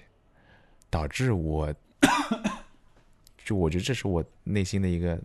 就是很自动反应一样，对，然后导致我谈恋爱的时候都一样，就是女生发脾气的时候，我就说你能不能好好说话，嗯。然后，当你看到他在发脾气的时候，因为我们前面说到，你其实知道他是有点矫枉过正的，所以，所以你对他那个发脾气会不会有这么一层，就是可能是一种有点理解吗？呃，也许是一种有点不服气的感觉，就是我明明知道你是在装作一个样子，但是你还要发脾气，发的很真，就 我不知道吧，就是你会有这样的一层质疑嘛？就是他的那个发脾气，并不是那种真的让你感到是有。是有威信的，是有权威的，而更像是一种表演。也许我小时候 get 不到表演这个成成分，我是你看到现在可能这一两年才知道他可能因为脆弱，因为不敢面对错误才去那个什么。但作为小孩子的时候，我的感受就是他是个坏人，他声音很响，然后他说话很难听。就倒没有那种不是那种家暴的那种难听，就他们都还是好人，我爸和我妈都是好人，但就是吵架那种很难听的话嘛。就我觉得这就是坏人，不好的行为，吼啊说啊是错的，然后我坚决不能那样子。嗯，所以就好像是对他有一种深深的不认同，然后不认同具体到行为上就是。当他吵，当他说的时候，你就会觉得 OK，这个吵架这是这是不好的，我绝对不要有。所以你在自己的关系里面，你也会很对。然后那回到我自己身上，就是我其实不太有吵架的能力，然后我就已经本能的压抑了，因为我认为大声说话、发泄自己的愤怒就是的坏人，就是我爸。嗯，我不要成为我爸。对，然后我现在因为看书看多了嘛，也了解多了，想了解你们，就是我我知道这已经是我的一个功课了，就而且给我造成了挺多挺多不好的一些事情的，都没有那么大的不好，但是会嗯嗯，如果不能吵架的话，可能在比如说在亲密关系里，其实我我理解这可能是个挺嗯，还是个挺重要的问题的。对，工作上也是一样，工作上也是那你如果对别人的愤怒，你可能不愿意去对，发泄，但因为你愤怒之后是需求和你的观点，没错，那你愤怒的时候我不表达，那你可能我花了我所有的力气去压抑我的愤怒，就所有的精力和都在把那个愤怒给压住，因为我觉得这样是错的，那我就没有精力去做我自己可能想表达我想要的那个东西，是去争取我想要的那个东西。就是 愤怒或者是表吵架这样的事情，其实是在用很强烈的方式告诉对方什么对你来说是最重要的。对但如果你从来不愤怒，从来不表达，对，呃，表面上是和谐是和平，但是这个背地里的影响是别人不了解你最看重、你最需要的是什么。对所以你反过来，你反而可能会觉得得不到重视，或者是你的需求得不到满足。对，嗯，对，对，所以也是因为这个原因，就是呃，我我其实以前也有类似的问题，嗯然后但是我就会发现，这其实会带来一个很有点很很恶性循环的结果，就是你不吵架，你会觉得自己很高尚，你会觉得自己好像是和平的，然后但是同时你又是相当不满足的，而你在不满足的情况之下，你就会滋生出一种。就是一种深深的一种怨恨和一种像像怨妇一样那种怨恨，对，是有的是 jealousy 啊什么的，嫉妒、对，嫉妒、怨恨，滋生出各种各样的很很阴暗的想法，但是这个又和前面讲那个我是高尚的人，你知道就是有点冲突的，嗯，所以最后这个就会把你放在一个，就把我会放在一个很奇怪的位置上。我一方面觉得我是好人，我是很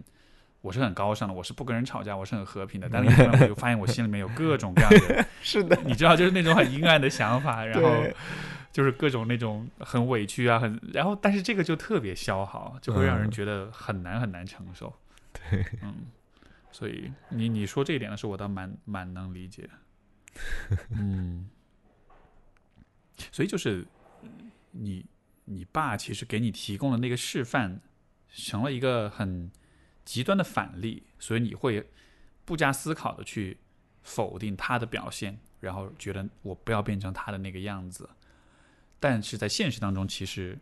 可能有一些言行，呃，不光是言行，包包括有些可能遗传的性格的遗传也好，或者后天的影响也好，其实跟他又会相似的。那这是否就意味着你其实对自己的很多方面也是可能是比较否定的，是比较抗拒的，所以可能才有了前面讲这个，嗯，有点压抑的部分，嗯有点羞耻的部分，就嗯，是是这样一个逻辑嘛？有有有，嗯，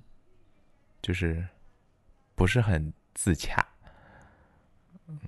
是比较矛盾的。对，嗯像我前面你我你问我说不是很接受自己，然后我的回答说我是能接受自己的，但其实我那个能接受自己，可能还是心理学层面的接受自己，嗯理性上接受，就我接受它的存在，但其实感性上他们一直是在打架的，就我经常会有自我自我憎恨这个成成分存在，憎恨的点会有很多，情绪化啊，或者是嗯自私，或者是对嗯，你觉得会不会对你来说，就是一个理想的你，应该是那种就没有冲突的，是自洽的，是是不跟自己打架的？就你会期待这一点吗？我现在都很难回答这个问题。因为我会问这个，就是、嗯是我觉得好像许多人，包括我自己啊，就是我觉得本能上都会有一种想象，就是就是我就是我我足够好、足够成熟、足够完美的时候，我心里面是没有冲突的，我是 曾经的我是这么想的，啊，现在的我不知道怎么想，因？为曾经我就是觉得你，我的目标啊，就是其实成为像佛一样的人，是 就你可以容纳所有的东西。我我以前是喜欢道家，我是觉得不管是佛还是道，总之都是让你就是同一个意思对对对就是我可以看尽所有的东西，但我自己内心云淡风轻。对，嗯。现在发现不行。嗯，那是不是那个你你想这个这个状态是不是在你比如说你想做那个好儿子的那个阶段，就是嗯。你说过去十年不哭的阶段，对。可能这个阶段里面的心态就是这样子。的，对，就是相当于是用强力试图说服自己，我只有一个样子，嗯，就而且是这是我觉得比较理想的样子，就成熟嘛。这我觉得就是云淡风轻，到家那种也是，就是你看遍了、看透了所有的东西嘛。你为什么不能看透呢？那些，对吧？你为什么不能豁达一点呢？是 你为什么不能，对吧？放下啊，对啊，对，对，佛都能放下，你豁达的胸怀，这个对海纳百川，然后就 就是都会有这种很俗套的这种说法，对对，觉得什么都能接受，什么都什么都 OK 这样的，嗯，就觉得那个好像是一个最终的目标，就是或者一个最正确的存在的样子。很有趣。这个这个想象是怎么，就好像是我们对于作为一个成熟的男人的想象，就好像是那种，就他他背后的这个呃哲学基础或者思想基础是云淡风轻，是看透一切，然后表现出来的就是很强大、很担当，一切都能承受，一切都都能够接纳这样子的。但是就这个这样一个画面，这样一个想象。比如说，在你生活中，你真的有见过这样的人吗？电视上见。呃，我现在想到就是扫地僧，就那个什么，是我我不太了解是什么。我忘了是《天龙八部》还是哦，OK，《天龙八部》里面的扫地僧。啊、就是那种大隐隐于市那种高手是吗？对，啊、在生活中，嗯，好像还没有见过，好像没有，你有吗？我觉得我导师可能是这样子的，嗯，对，但是就他那种人是比较又很很学者、很奇葩那种的，所以他可能跟大多数人还不太一样，嗯，对，什么叫很学者、很奇葩？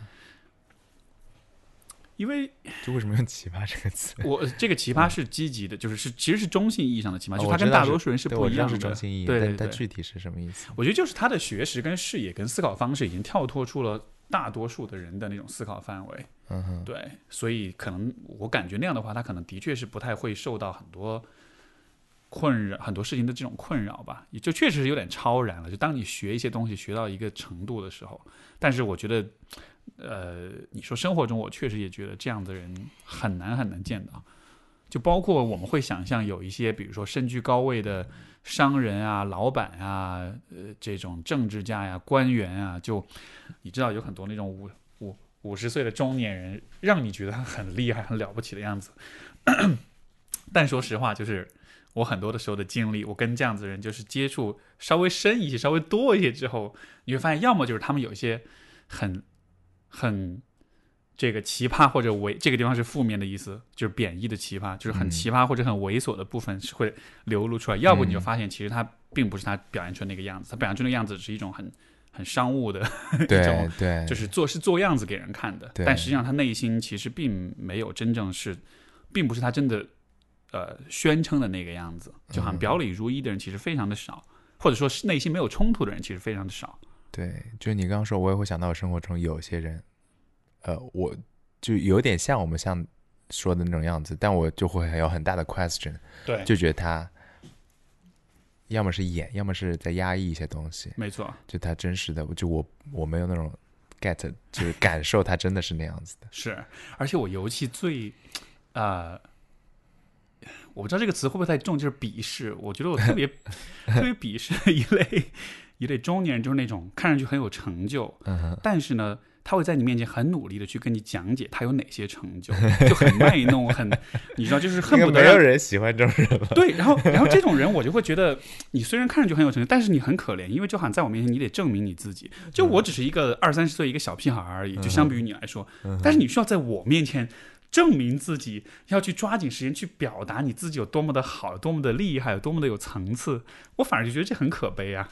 就是你还没有过那个证明自己的阶段，我都我觉得我都过了那阶段，你还没有过，我就反倒觉得啊，come on，拜托。但你说这个时候，我就我今天真的是知道一个很有意思的例子，就是给我稍微改变了一点点这种对于这种人的感觉。是吧？之前是跟你一样的，就是鄙视。然后今天我这个例子是什么？是我一个好朋友的，呃，就就是好朋友的妈妈，就她就是这种人，永远在说自己的成就，然后自己为自己的女儿又买房子了呀，然后又出书了呀，然后就她 literally 她会说，她会跟别人说，你觉得我女儿是不是天才？嗯然后，然后他也会就是各种类似的话，我也不不不不细说了，但他会一直说，一直说，一直说。但因为她是我好朋友的妈妈，我们很清楚她，她就是这样的人，她没有在装，她就是这么一个人。就是讲到后面，我有什么情绪呢？就是我有点羡慕，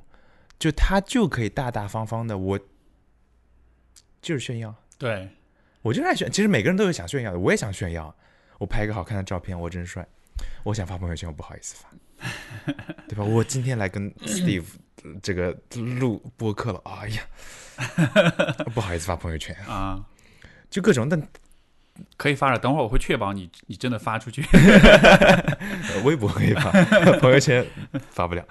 嗯、反正就是，但他这种人就是，嗯他不是，嗯、像像你刚刚提到那种人，他们可能就是在炫耀的时候还要保留他那种成熟的那种感觉，对对吧？这就有点怪，有点恶心。但这个朋友的妈妈就是她就是啊，就其实表里如一的。对吧？表里如一，然后她说我今天去了个活动，现场人都说我很有才华，说我今天很有穿的衣服很好看，嗯，就是就很直接的，就是一直在说自己的那种开心自豪。但这种人就我听多了会觉得很可爱。所以我觉得这很有意思。所以我能否说，其实真正重要的不是说你够不够男人，或者够不够女人，或者够不够怎么怎么样子，而是说你是表里如一的。嗯哼，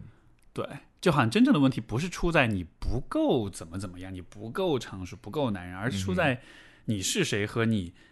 表现成谁是不一样的。嗯，就因为也会让我想到，比如说你讲你爸的那个例子，嗯就如果他是很感性的人的话，如果他真的把这件事儿做到底，他真的 double down 这个事儿，啊对吧？就是我就我就我就一路走到黑，嗯，但是那样也可能也是会可有可能是变成挺可爱的人的，对啊，就有这种就会觉得可能性很可爱。嗯、对，是很感性的一个爸爸，嗯然后是很很温柔、很温很温情，然后可能跟身边人的关系相处方式可能也会不一样，对，但是就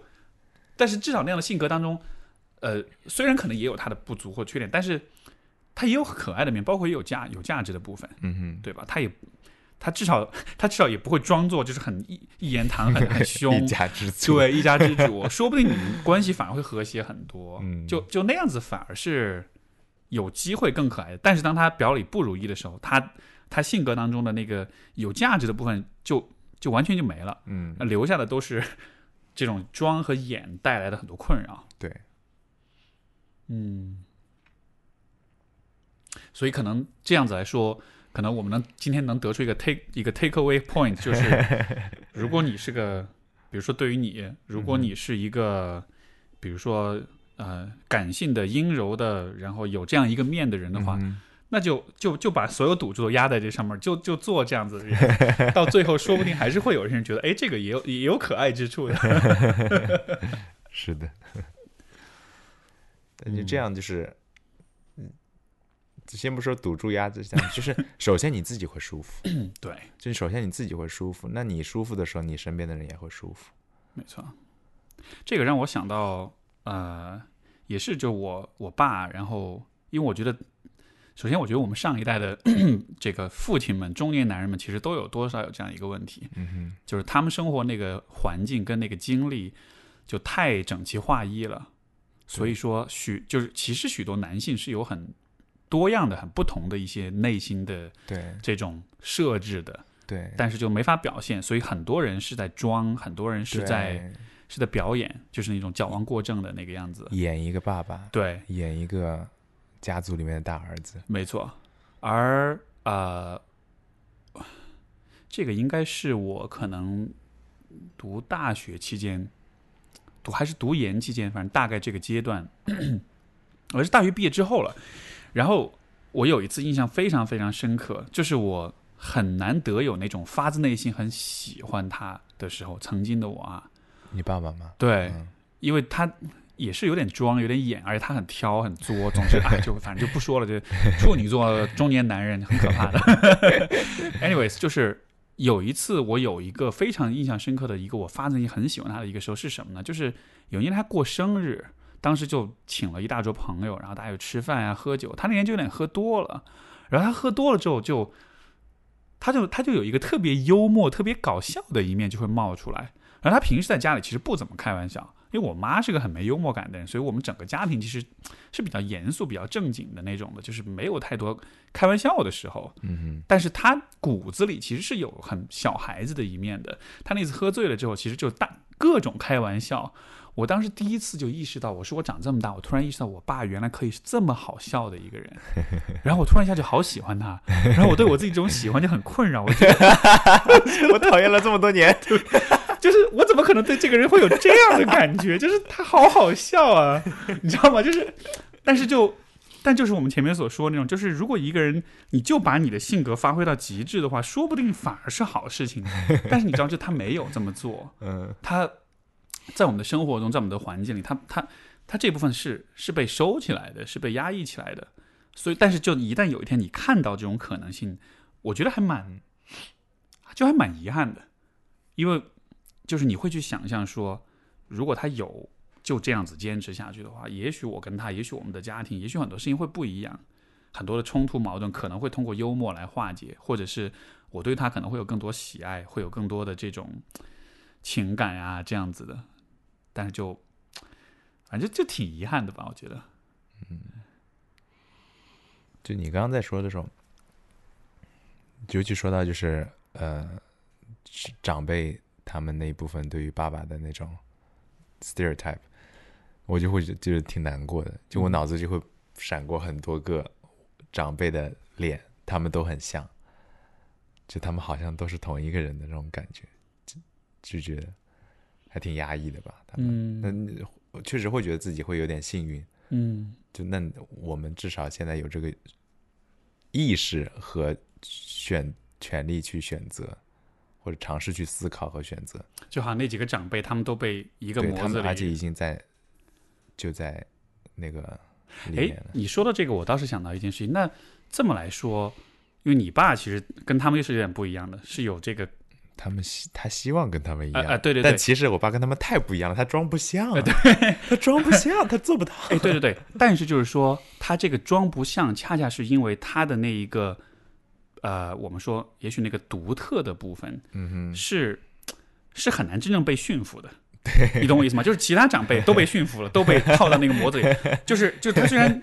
进不了这个模子，但 他自己也想进去，对进不去。对，就是那些人是你使使点劲，你把他摁进去了，嗯，他形状不对，他也摁进去了，他是你怎么样都摁不进去。但是你你你觉会不会觉得这也是，也许也是一种像是一种优势，或者是一种好的地方？就是这个部分其实还蛮。还蛮还蛮坚定的，或者是你知道，就还蛮顽固的，所以他其实不不那么容易被轻易改变。嗯我倒没觉得好不好，反正我觉得就挺 挺好笑的，是吧就你刚刚那个例子也挺有意思的。嗯，我忘了你要说什么。没有，我就说，我就说嗯这个、这他，因为因为其实我在我们在说他的时候，我觉得我们也在说你，对对对吧？所以就因为我看到就是你其实也是这样，就你这个性格的这个部分，你花了十年时间想改，改了后来你崩溃了，哭了，嗯哭完之后发现 OK，我不要改了，嗯，就这样吧。嗯。然后这样反而会更舒服一点，因因为也有可能十年之后你真的就变了，嗯，就有些人会真的会变，嗯。比如说你的你你爸他们周围其他那些亲戚，所以那绝对是可能发生的事情。嗯。但是好像对于你来说，就是你花了十年，然后最后不行，放弃，然后就还是放飞自我，所以就就我会从这样一个角度去看这个过程。嗯，是的，就挺不一样的吧？你进不去那个那个地方，你推别人推你，包括你自己也想钻进去，钻不去，后来发现弹出来了。嗯，对，可能这是。我因为我在咨询当中，其实我经常也会喜欢用这样角度去看所有的问题，尤其是那种像我很有些来访，就他们会有一些问题会持续的一直不停的在困扰他们，然后就很痛苦，就会觉得为什么我这个方面我就不能平静一些，就不能改变一下，就不能怎么样子？但是就我的经验都是，如果你一直在挣扎的话，嗯，那一定是因为你的某一些部分是很坚韧的，嗯，就是挣扎的另一面，其实就是你有一些很难被改变的东西，而这些东西未必是那么坏的，甚至可能是很好的。嗯对，所以就说到这，我就想到这儿了吧。嗯对，嗯，很有趣。我觉得其实今这个这个今天我跟你聊这个对话，就是也跟我想象的不一样。嗯但是我觉得你其实给我开启了一个你你的内心世界，我觉得看到很多东西。然后，嗯，从你的那个哭开始讲，到父亲的这个部分，到这种很复杂的这种情感啊什么的，对，就我觉得还蛮，而且我的感觉是这样子的一种展现，可能确实，这这也是 Manly 这个节目初衷吧，就是我觉得我们今天所展现这些东西，可能是不太有机会去展现出来的，但是我还蛮感谢你，就是还挺坦诚的去 分享这一切，对就是我觉得这也是我自己对自己的一个目标，就是我希望坦诚的面对我自己，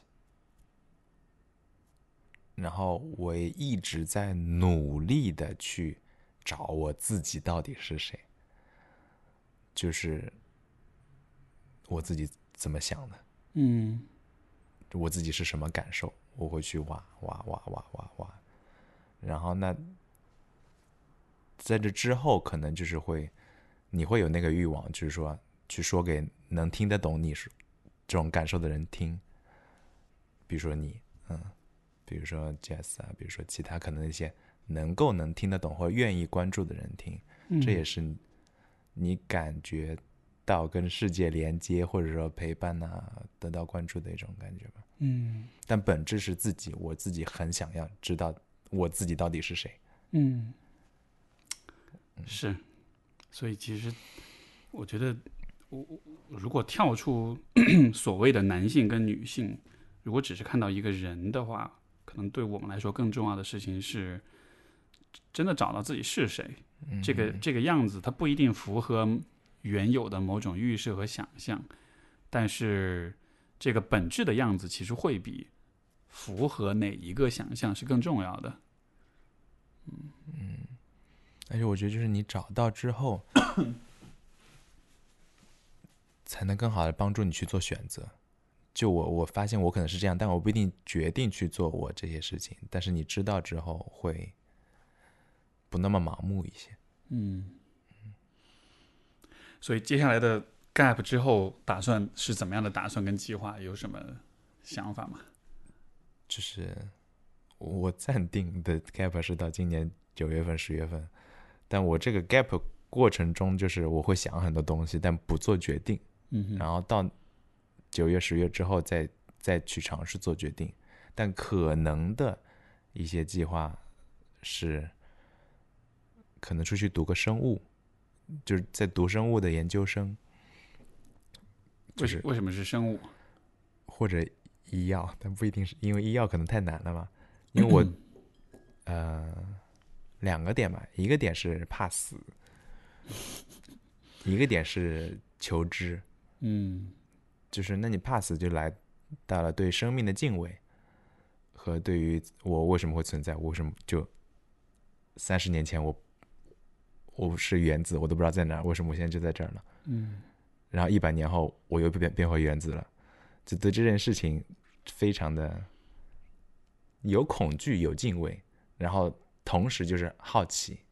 求知，那我可能就想去学。然后自己以前生物也挺好的，然后物理也挺好的，就我会去想学，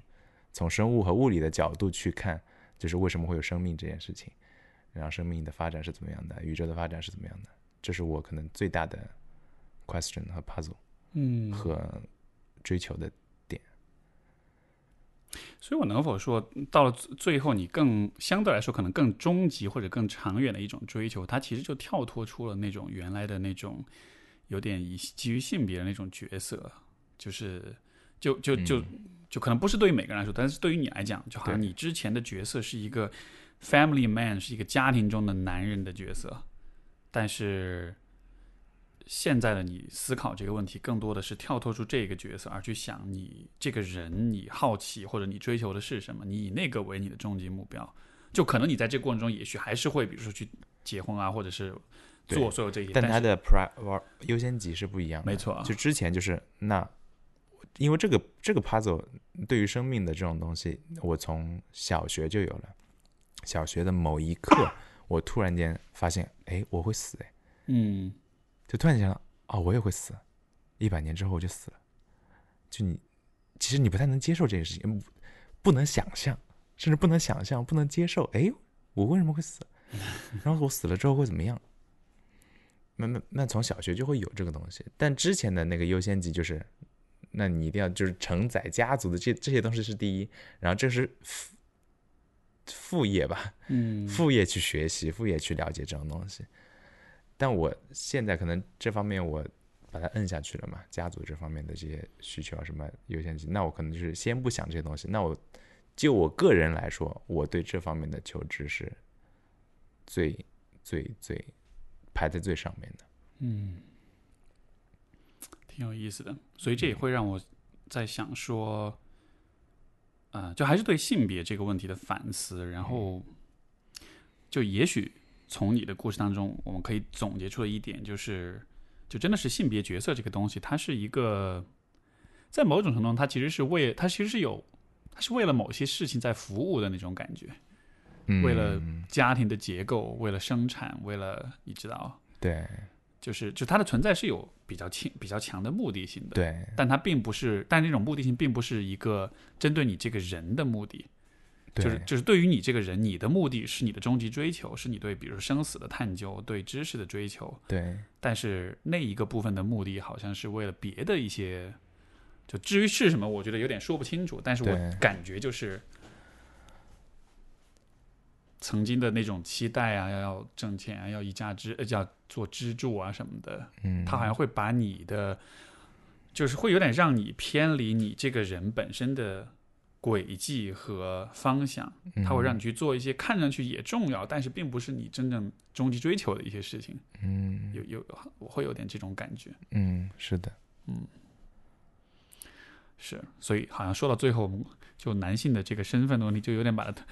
有点把它推推翻或者打破的感觉，就觉得啊，不要想这个问题，你应该想你自己是谁。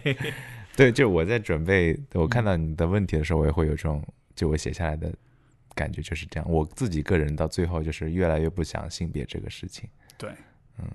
嗯，挺有意思的，这也是一种这这所以所以你看，这就是嗯我觉得，因为我们上第一季是我跟光敏我们两个人聊啊男性啊什么的，就但其实我们的视角是很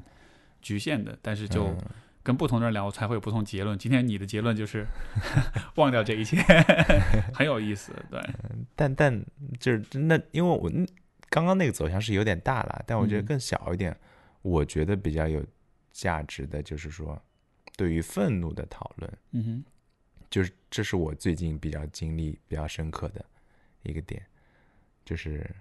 我以前觉得我是个好人，像你说的嘛，对我，是个好人，嗯然后我我以真的我是我以为我不会愤怒，我以为我不会愤怒，然后我我前面有我们有提到说我花了我所有的精力去压那个愤怒，但其实我自己都没有意识到我在压那个愤怒，对，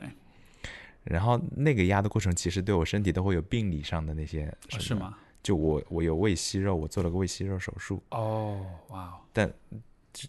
做完也没什么了嘛。但就是医生就说可能跟你情绪啊什么有关系。然后我自己很明显的知道，我在工作中对两个人，就两段工作中的 两个人的不满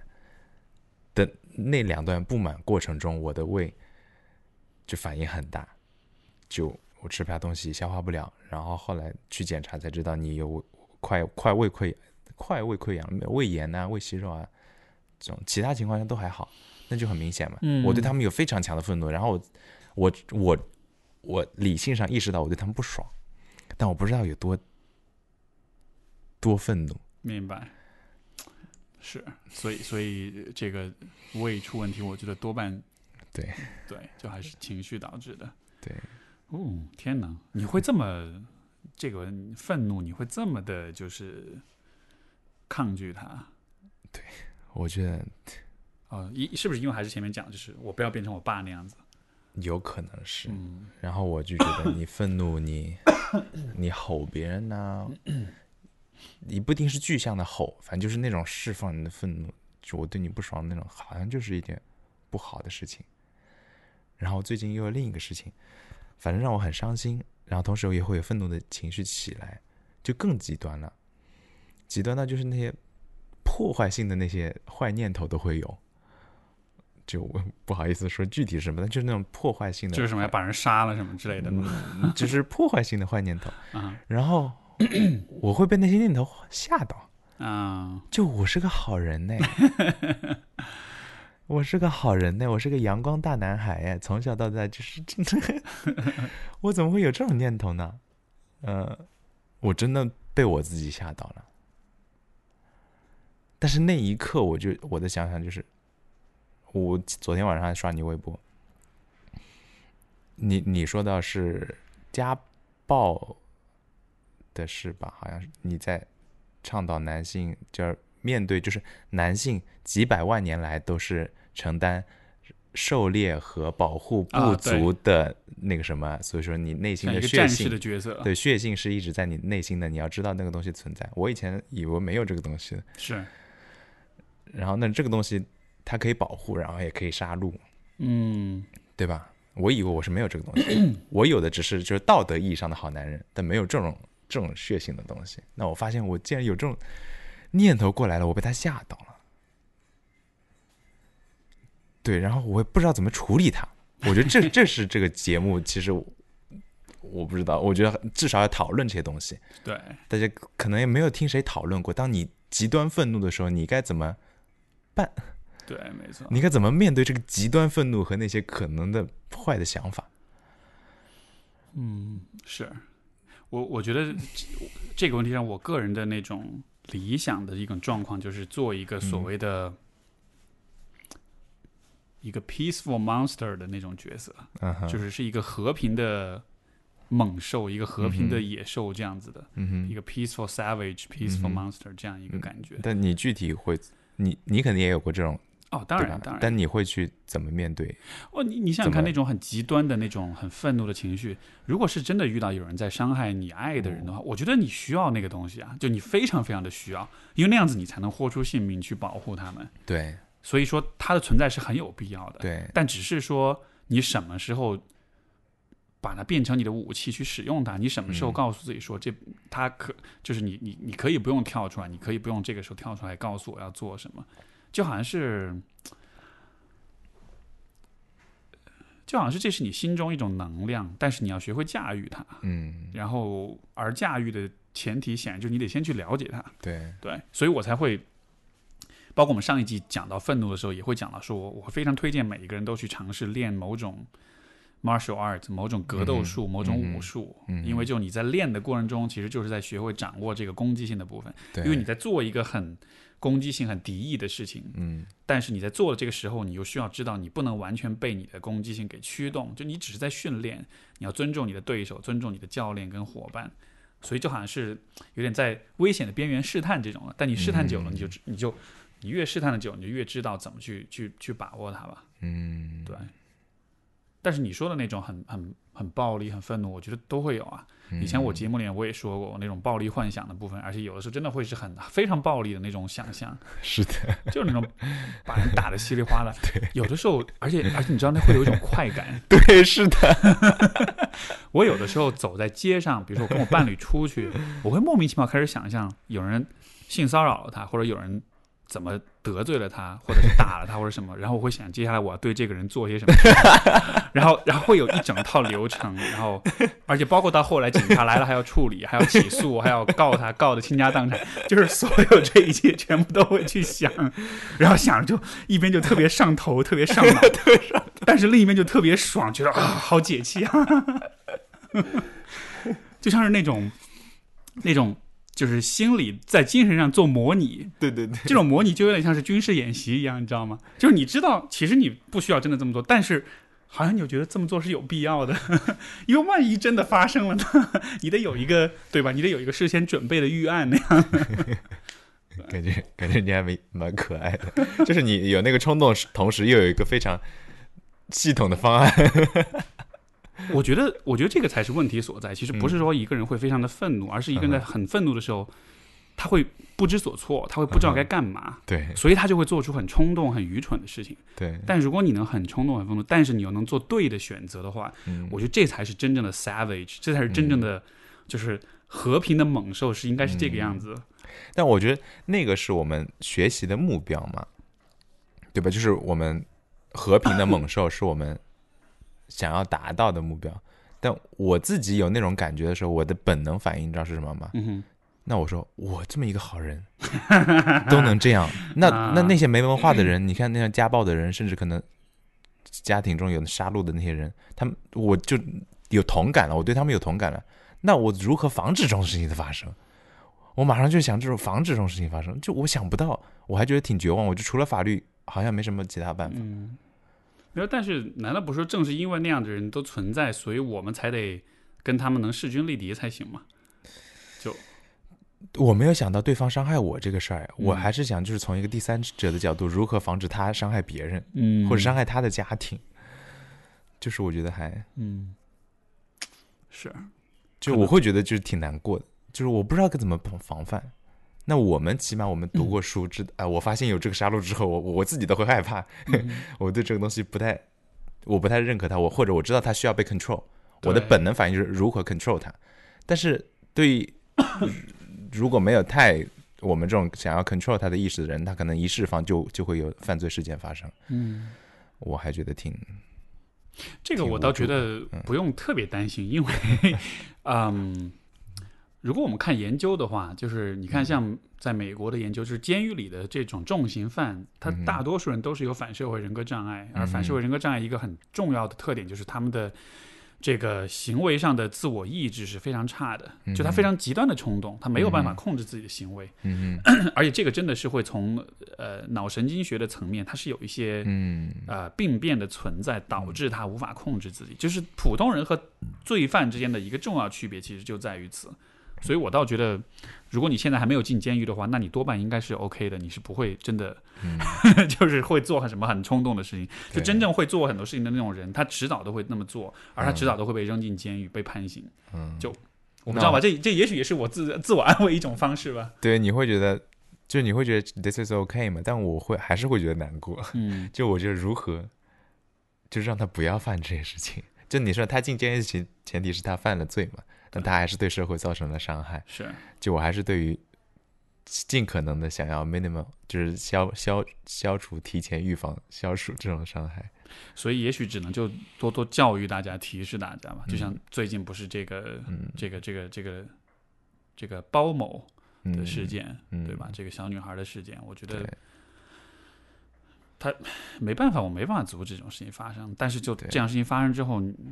也许能借此机会提示大家，让更多的人知道这是不对的，然后为什么不对，然后你应该怎么保护自己。对对，我觉得这方面确实很重要。嗯就一方面是从有力量的人，你要教育他去 control；另一个就是教育所有人如何去防范这种东西。对，就是提防一定不要太 掉以轻心，因为每个人都有可能 lose control。是我觉得这个点是我自己从我自己的例例子上 get 到的。你你说这个，前两天我就在跟一个朋友在聊，就是关于韩国那个 N 号房间的事件。嗯嗯然后，然后这个朋友他和他另外一个，他们俩都是女性，而且是女权主义者，这种就还蛮这种方面还发生还蛮多的。他们也在分析这个事情，录了个节目，然后讲了很多这个方面的一些分析啊什么的。嗯然后我看完他们那个节目的文字稿之后，然后我就说，我我觉得你们讲的都特别棒，我都特别认同。我说，但是你们俩作为女性，就其实还是有不能完全 get 到男性，或者说你还是视角上还是有一定的有些东西是是是是缺失的。我说什么东西缺失呢？就是你其实没有办法，可能作为女性你没办法从男性的角度去理解，就是男人的那种情欲跟那个性的部分对于人的影响。就说通俗点，就是男的精虫上脑之后，什么傻逼事儿都做得出来。你知道吧？所以就嗯但是我们又不聊这个部分，就是就是男性很少去聊他们的这个精虫上脑的这个问题，所以大家在考虑这些问题的时候，就想不到说那是一个因素，嗯。而包括每个男人自己，因为没有人讨论，所以他们自己也意识不到我在做很多选择的时候，我的精虫上脑会被精虫上脑影对响，对，没错，所以有，所以就会有些人会觉得说啊，我我不会是这样的人，但是他精虫上脑之后，他变成了这样的人，就就他意识不到，他就没法控制他，他就没有选择。嗯。所以我觉得就是又又回到 Manly 的这个节目的初衷，就是我们聊的很多这些事情，我觉得目的就是在于能能让我们的听众，尤其是男性的听众，就是能够意识到自己可能是什么样的人，而且你是这样的人是，就像你是一个可能爱哭的，或者或者脆弱的，或者是自私的人，或者我是一个什么什么样，就是这一切就就是你就接受他的你自己的样子就好了，只是在这个基础之上。你接受自己是谁，你看清自己是谁，然后你才可以有意识的做出选择。我要变成什么样的人，我不要变成什么样的人，而不是说我不知道我是谁，然后我的行为是被我的本能、被我的冲动给驱使的。所以，我觉得这种预防的最好的方式还是还是认识自己，嗯，然后你才有选择，嗯，你才能有意识的去避免很多事情发生吧。嗯，所以，但是你在说的时候，其实我想到，就不只是男性啊，就是女性也会其实都一样。犯罪，对，对吧？嗯、有很多就是这种这种家暴，家暴最后女性把男性给怎么样的这种事情，但是，